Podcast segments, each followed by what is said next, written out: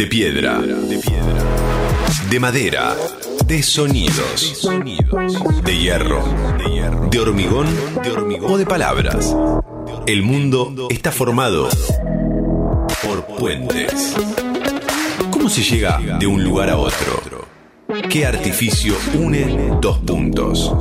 Puentes. Con Diego Tomasi. En maldita suerte.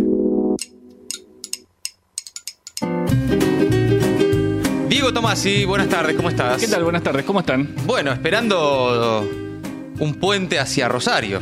Bueno, ¿Vamos a ir? ¿Podés De- venir? ¿Querés venir? depende de con quién me toque en el auto. Ah, eso. ¿Con quién me tocaría? Eh, eso no, no están organizados los autos todavía, pero... Yo te llevo. Si Bueno. querés Sí, conmigo. conmigo y con Gaby. No organizamos los autos todavía. Bueno, con Gaby o con Ori puede ser. Ah, ¿sabes qué? Anda, anda, anda con las Ahí pibas. está, ya tenemos compañero. ¿Querés compañero venir a Rosario, Diego Tomás? Sí, claro. Vamos, Tomás, y se suma a ¿Para estar Rosario. confirmando? ¿Que No, vas no. a venir a Rosario? No porque no están organizados los autos. Está todo muy Organicemos en el aire. Organicemos los autos para que Diego Tomás pueda ir. Pero en principio, eh, ¿querés venir? Sí, claro, por Bien. supuesto. Fantástico. 23 de junio, Sí. viernes, 2 de la tarde, en vivo de Rosario con público, ¿eh?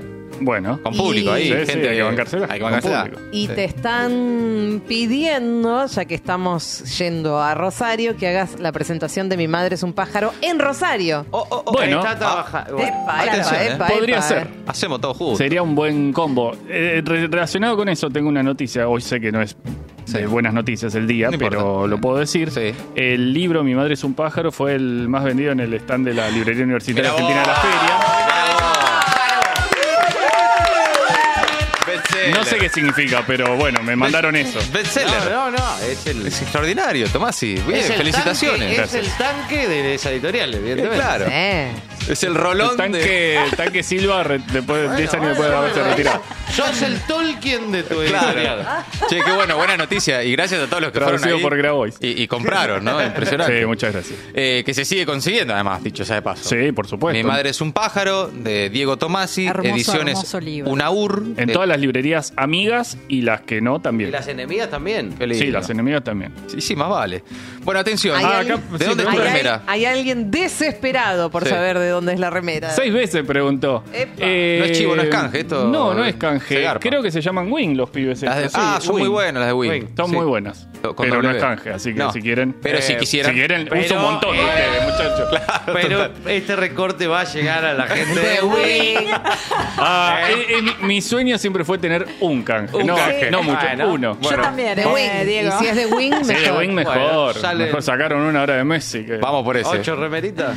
Bueno, Diego Tomasi. Bueno, Puentes. hoy em, les quiero hablar de un personaje que se llamó Carlos Astrada, un filósofo argentino del que tenemos noticias en estos tiempos gracias a dos libracos que publicó. Miren, voy a hacer ruido con los libracos. Miren bueno, lo que suena esto. Sí, Suenan a que son pesado. pesados. Que Sí. publicó Ediciones, Biblioteca Nacional Ediciones. Ajá. Son dos tomos que se llaman Epistolario e incluyen cartas que él escribió y también cartas que recibió. Esto a veces no pasa cuando se recopilan cartas de algún personaje público, que siempre están las que escribió, porque bueno, porque Claro, por ejemplo, si es una persona escribió, que se claro. dedica a escribir, nos interesa que escribía. Acá nos eh, incluyen también las cartas que recibía que tienen su relevancia. Ajá. ¿Por qué nos interesa Astrada, que murió en 1970, ahora, en el año 2023? Bueno, por un lado, por la publicación de estas cartas. Por otro, podríamos responder esta pregunta de, de varias maneras. Una es decir, que nos interesa porque su actuación académica fue muy relevante. Por ejemplo, dirigió el Instituto de Filosofía en la Universidad de Buenos Aires durante el primer peronismo Ajá. y este es un dato relevante, o porque sus estudios posteriores sobre la filosofía marxista fueron fundamentales. Cuando fue derrocado Perón, eh, ya él venía con alguna disidencia y viró hacia eh, el análisis propiamente del, del marxismo. Tuvo un recorrido, digamos, en su pensamiento muy variopinto, diría mi amigo Gillespie. Para tomar dimensión del lugar de Astrada en la filosofía nacional, vamos a escuchar a Martín Prestía. Martín Prestía fue quien prologó, seleccionó y comentó esta edición de cartas. Carlos Astrada es sin duda una de las figuras más importantes de la filosofía argentina del siglo XX. Nacido en Córdoba hacia fines del siglo XIX, 1894 más precisamente, de formación autodidacta en, en buena medida, tiene su primer ingreso al- a la discusión pública, a la palestra pública, con una discusión con el positivismo local en 1916, que considera que la filosofía tiene algo que decir en los debates políticos, culturales del país. Astrada va a considerar toda su vida desde una perspectiva, podríamos llamar nietzscheana, que la existencia o la afirmación de que existe una potencia más allá de esta vida, sea cual fuere esa potencia, que dirige los destinos de esta vida, es una forma de la alienación, es una forma de el extrañamiento. Además de la actuación pública de Carlos Astrada, que sin duda se nos va a escapar en este rato, en este espacio, porque todo es muy amplio Claro. y, y muy relevante, hay otra dimensión que es la combinación entre su pensamiento filosófico y el periplo que fue su vida. Astrada nació en 1894 en Córdoba, se ganó una beca en Alemania siendo muy joven, vivió ahí cuatro años y conoció a unos tipos, a unos muñecos, Ajá. más o menos importantes. Vamos a escuchar a Martín Prestia contándonos esto. Astrada va a estar con Husserl, va a estar con Scheller y va a estar sobre todo con Heidegger, que son tres de los más importantes nombres de la época. Astrada va en realidad a estudiar con Scheller, pero Scheller muere en el 28, él queda huérfano de alguna forma, es poderoso el impacto de la muerte de Scheller y tras ese cimbronazo, él estaba en Colonia, viaja a Friburgo y se vincula muy fuertemente a Heidegger, que había realizado una verdadera revolución teórica en el campo de la filosofía con su texto Ser y Tiempo. Astrada se vuelve un discípulo de Heidegger y luego con el tiempo va a ser uno de los más importantes introductores de la filosofía heideggeriana existencial, ¿no? Estamos hablando de lo que se conoce comúnmente como existencialismo. Astrada va a ser un, un representante de ese existencialismo a su regreso al país en los años 30, pero siempre con una interpretación propia, una torsión propia, y esa torsión está vinculada a que la preocupación central de Astrada es la, es la política, es la condición concreta, histórica, fáctica del ser humano en la contemporaneidad, en la modernidad capitalista, si se quiere, ¿no?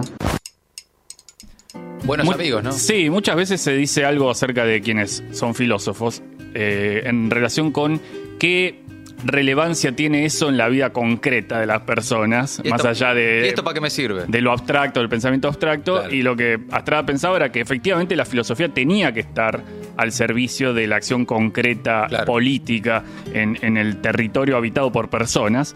Pero yo les decía hace un rato que había dos maneras de responder a la pregunta por qué es relevante hoy o por qué nos interesa Carlos Astrada. Una era todo este recorrido suyo en relación con su pensamiento y su actuación pública. Y la otra es que fue un personaje bastante extravagante, extraordinario, Ajá. con una vida increíble. Ya toda esta beca en Alemania y este recorrido por ciudades de Alemania así lo dice. Pero también fue increíble el periplo que tuvieron que vivir estas cartas que están acá publicadas. Porque no es que un día fueron, abrieron un cajón y las publicaron. Claro. Vamos a escuchar a Martín Prestía contarnos cómo fue que estas cartas llegaron de donde estaban a donde están hoy.